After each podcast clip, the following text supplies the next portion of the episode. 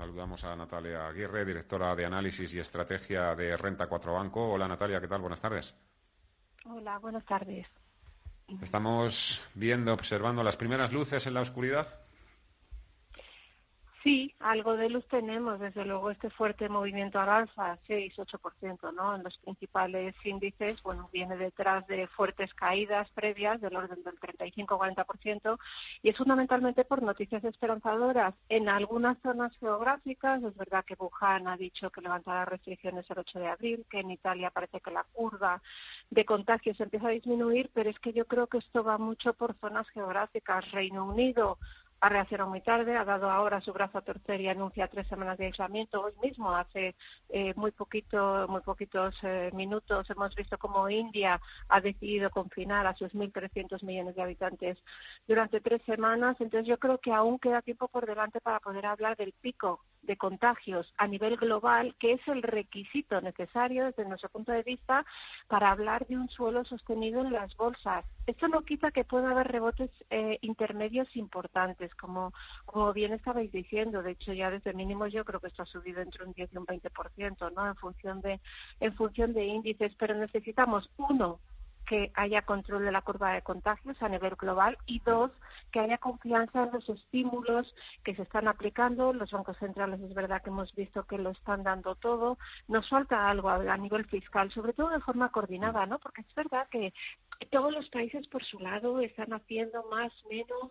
Estados Unidos queda pendiente porque ayer eh, pues nos nos eh, iba a decir nos acostamos esta mañana nos hemos levantado con el mal sabor de boca de que no han sido capaces de ponerse de acuerdo demócratas y republicanos, aunque una de las cosas que está recogiendo en el mercado es la expectativa de que realmente sean capaces de aprobar ese paquete de estímulo fiscal de dos billones de dólares, que para que os hagáis una idea compara con 800 mil millones de dólares en la gran crisis financiera cuando lo aprobó Obama. Entonces yo creo que sí que hay cosas que van bien, pero que todavía nos queda eh, para ver realmente un, un suelo sostenido en los mercados. Hmm. Había un interesante debate esta mañana entre los compañeros. Precisamente hablábamos de qué es lo que está tirando hoy más del mercado, si el fin de la cuarentena en la provincia de Hubei, de Hubei, perdón, o esa menor tasa de mm, mortalidad en algunos países, también la disminución del número de contagios o toda esta avalancha y este chorro de dinero que se está poniendo en marcha. ¿Qué puede más? ¿Qué, ¿Qué es lo que más apoya?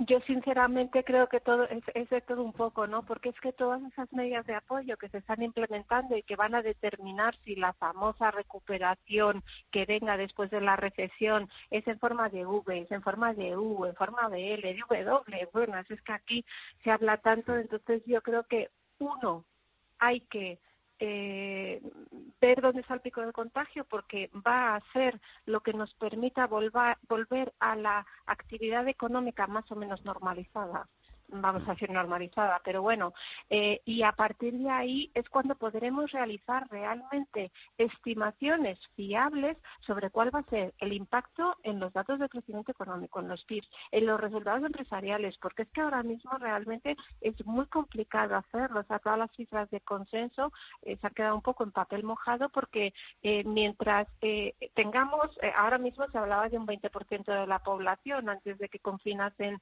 a, a India, ahora se bastante más, pero claro, tienes un porcentaje de la población mundial tan alto eh, parado que evidentemente es un shock de oferta, es un shock de demanda y es muy difícil calibrar qué impacto va a acabar teniendo en el, en el crecimiento económico. En el medio plazo, pues sí, habrá recuperación, pero queda poder determinar eh, cómo va a ser esa recuperación.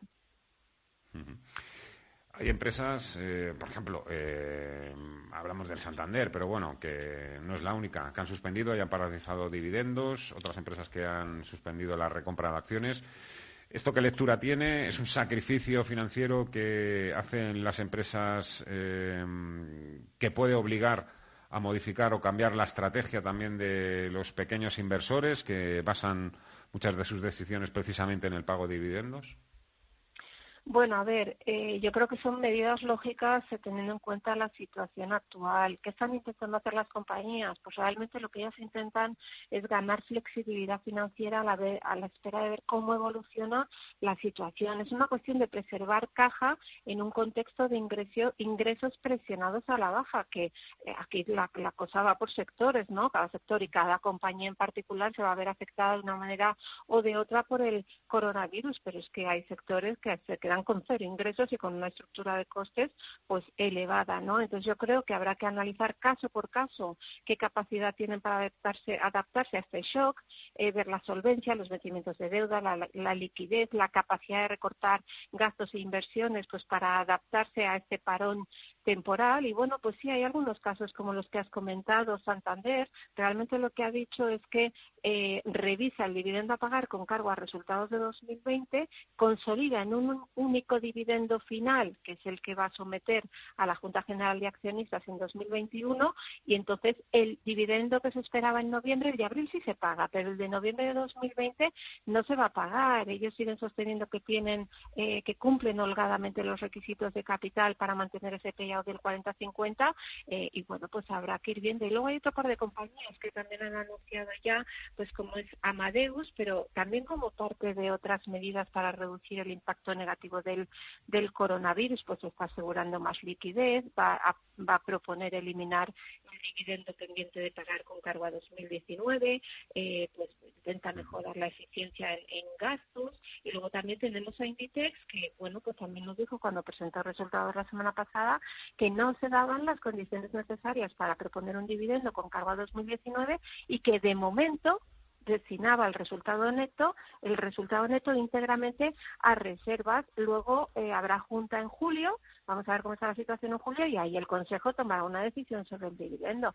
Entonces yo creo que simplemente que las compañías se van adaptando un poco a la, a la situación. ¿Puede haber más recortes de dividendos? Sí, también habrá que ver hasta qué niveles porque es verdad que hay rentabilidades por dividendo ahora del 15, del 16%, que no parecen muy sostenibles, pero incluso aunque se recorten seguirán siendo niveles lo suficientemente atractivos, sobre todo en un entorno de tipos de interés cero negativos. Dime una cosa, Natalia, a nivel interno, ¿cómo lo están llevando los clientes de Renta 4? ¿Habéis tomado medidas o habéis reforzado la comunicación o el servicio para los clientes?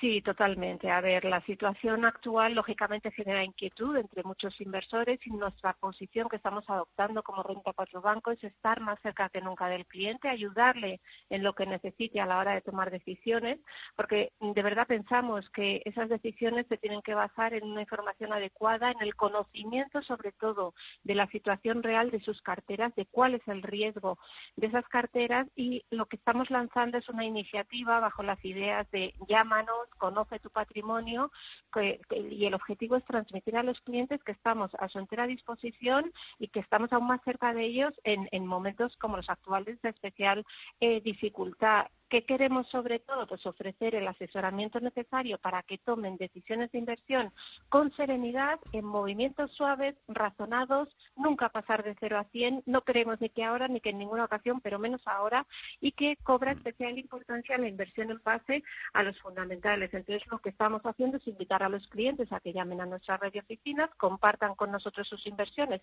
ya sean clientes de Renta 4 o de otras entidades, y para estos últimos lo que estamos haciendo es ofrecer un análisis de la composición de sus carteras sin coste alguno y sin ningún compromiso.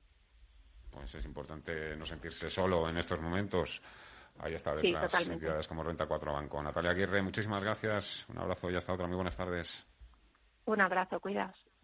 Cierre de mercados. Radio Intereconomía. Fernando La Tienda.